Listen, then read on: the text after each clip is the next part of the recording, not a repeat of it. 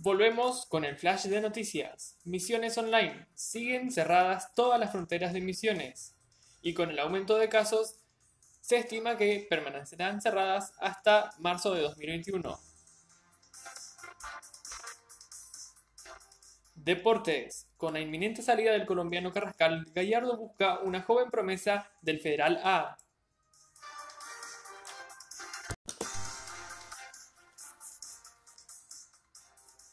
Ahora hablaremos un poco de salud.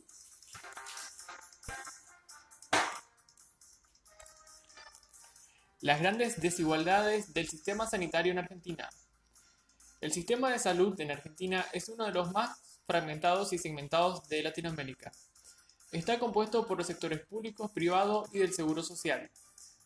Uno de cada tres argentinos cuenta solo con el primero, que está conformado por los ministerios nacionales y provinciales, y la red de hospitales y centros de salud que presentan atención gratuita a toda persona que lo necesite.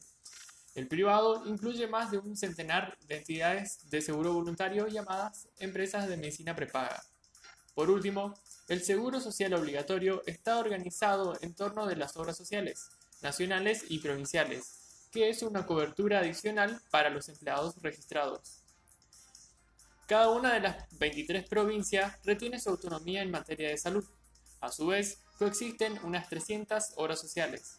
La desigualdad queda manifiesta cuando se observa que en la capital del país hay 10 médicos y 7 camas por cada 1000 habitantes siendo que en la provincia de Misiones solamente tienen entre una y dos por cada uno de los temas.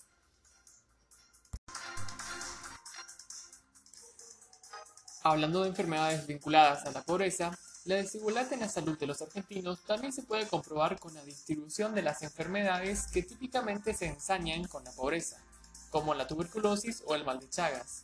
En Argentina se calcula que más de un millón y medio de personas padecen este último, o sea, un 4% de la población.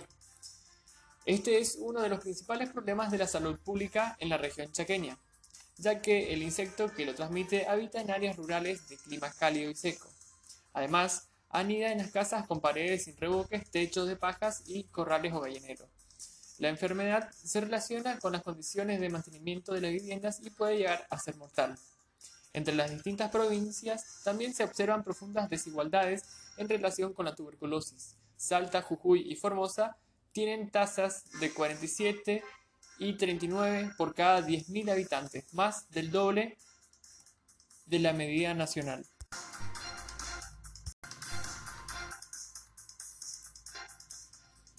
Es lamentable leer una noticia así teniendo un país tan rico en producción, ver la brecha y la desigualdad que existe sabiendo que cada persona tiene el derecho a un nivel de vida adecuado a la salud y al bienestar.